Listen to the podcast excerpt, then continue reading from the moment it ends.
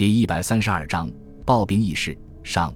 杜周南急匆匆地走进病房，脸上带着喜悦的表情。杨英杰大步流星地跟在身后。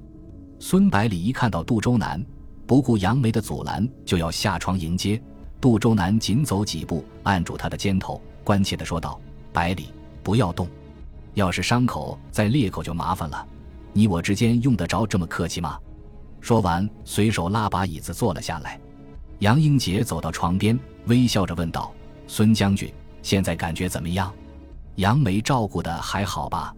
孙百里感激地点了点头，说道：“多谢关心，都很好。”杜周南看着孙百里苍白的面容，责怪地说道：“百里，你既是义军之长，又是福建的父母官，身系数百万民众的福祉，怎么可以以身犯险呢？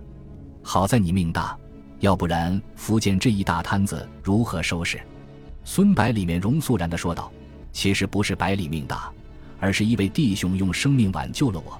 可惜的是，我连他的名字都不知道。”然后略带歉意地解释道：“当时正是决定胜负的关键时刻，如果让敌机继续轰炸进攻部队的话，整个行动就会前功尽弃，实在是无计可施，才出此下策的。”杨英杰说道。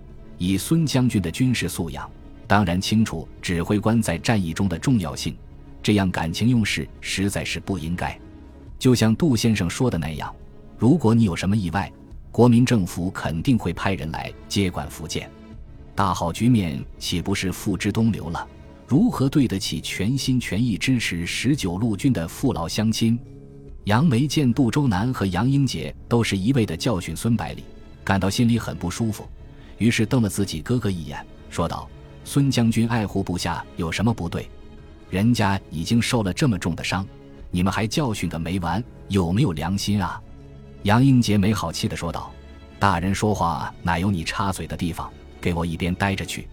杜周南急忙劝解道：“英杰老弟，令妹说的对，我们是太过分了。好了，我们现在不说这个了。”说完，若有所思地看了看杨梅。又看看孙百里，脸上露出古怪的笑容。杨梅得意地看了看杨英杰，说道：“你看人家杜先生多通情达理，哪像你就知道用年纪来压人。”杨英杰横了他一眼，说道：“以后再和你算账。”孙百里为了杨英杰兄妹不再争执，急忙把话题岔开，问道：“现在战场的形势怎么样？国军还顶得住吗？”这两个问题是他最急于知道的。杜周南见杨英杰默不作声，笑着说道：“英杰老弟，军旅之事我可是一窍不通，还是由你来回答吧。”杨英杰点了点头，回答道：“目前长江以南的日军统一编成华中方面军，其主力部队集中在京沪杭的三角地带，正在抓紧时间休整补充，暂时没有进一步的动作。华北的日军沿着金浦路南下，一路之上势如破竹。”前锋已经推进到山东境内，国军从上海撤退的部队经过简单的补充整训之后，开始向徐州集结，准备迎击华北日军。孙百里惊讶地问道：“华北怎么会打得这么惨？山西的阎锡山有三十余万军队，山东的韩复榘的部队也不止十万人，再加上宋哲元的二十九军，再加上其他地方军队，就是不算中央军，都有六十万的兵力。”而日军在华北的全部兵力也不过才五个师团，没有理由打成这样呀。听孙百里这么一说，杜周南也感觉很奇怪，说道：“是啊，我虽然不懂军事，可是简单的算术还是会的。部队是敌人的五六倍，还被打得溃不成军，实在说不过去。”他想了想，恍然大悟地说道：“我明白了，肯定是指挥官太无能了。西方不是有句谚语，说什么？”一只狮子率领的羊群可以轻易击败一只绵羊率领的狮群。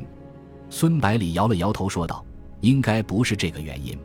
华北是第六战区，司令长官是冯玉祥老将军，他行武出身，几乎打了一辈子的仗，不可能犯一些低级的错误。”然后看着杨英杰说道：“杨先生，你说是不是？”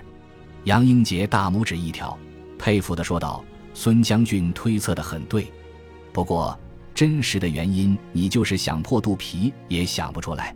说到这里，杨英杰走到窗子前面，深深地吸了口气，继续说道：“其实原因非常简单，各自为政，保存实力。原来蒋介石把冯玉祥从第三战区调到第六战区，就是考虑到华北的部队全部是他的老部下，指挥起来得心应手。可是，当冯玉祥满怀信心赶赴华北的时候，已升为第一集团军总司令的宋哲元竟然装病跑到泰山休养去了。第一集团军代理司令冯治安和属下军长、师长们也都尽量避而不见。冯玉祥不能组织统帅部队，造成战区战线溃退，处境极为被动。此时，蒋介石电令山东的韩复榘拨两个师给冯玉祥指挥。韩复榘表面上答应，实际上一再拖延时间。就是不肯拨出自己的队伍，后来迫于形势，才勉强派曹福林的第二十九师、展书堂的第八十一师给冯玉祥。但这两个师也跟宋哲元的第一集团军一样，冯玉祥压根儿就调不动，事事都得听韩复榘的。由于华北各部队贻误战机，日军乘机沿金浦路南返，冯玉祥只得请求他的老部下韩复榘将拨出的那两个师开到德州一带待命。支撑几乎垮掉的防线，但是韩复榘依旧油盐不进，不肯支援。冯玉祥气得在电话中破口大骂，韩复榘只是一味装聋作哑，置之不理。这时候，冯玉祥电告蒋介石，说自己指挥不动韩复榘的那两个师。蒋介石立即电令韩复榘移师增援，结果韩复榘仍置若罔闻。最后。冯玉祥只得率领残部退守德州，韩复榘反而在此时下令保境安民，不准败退下来的华北军队进入山东地盘，致使冯老将军陷入绝境。蒋介石电令冯玉祥和韩复榘趁日军在德州立足未稳，而主力又集中在山西的时候，协同反攻德州，并进击沧州，以牵制西线之敌。冯王祥率领曹福林等部队自图亥河一线向北反击，二十一日攻取德州、桑园，仅一路挥师北进，直指沧州、马场。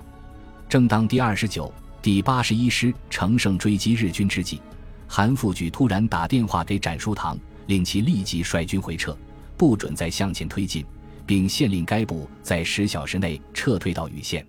韩复榘的釜底抽薪。造成冯玉祥的反攻全线溃退，日军得此良机，立即绝处逢生，又分路压迫过来。冯玉祥遂随即由胜变败，华北的形势也因此而糜烂不堪。本集播放完毕，感谢您的收听，喜欢请订阅加关注，主页有更多精彩内容。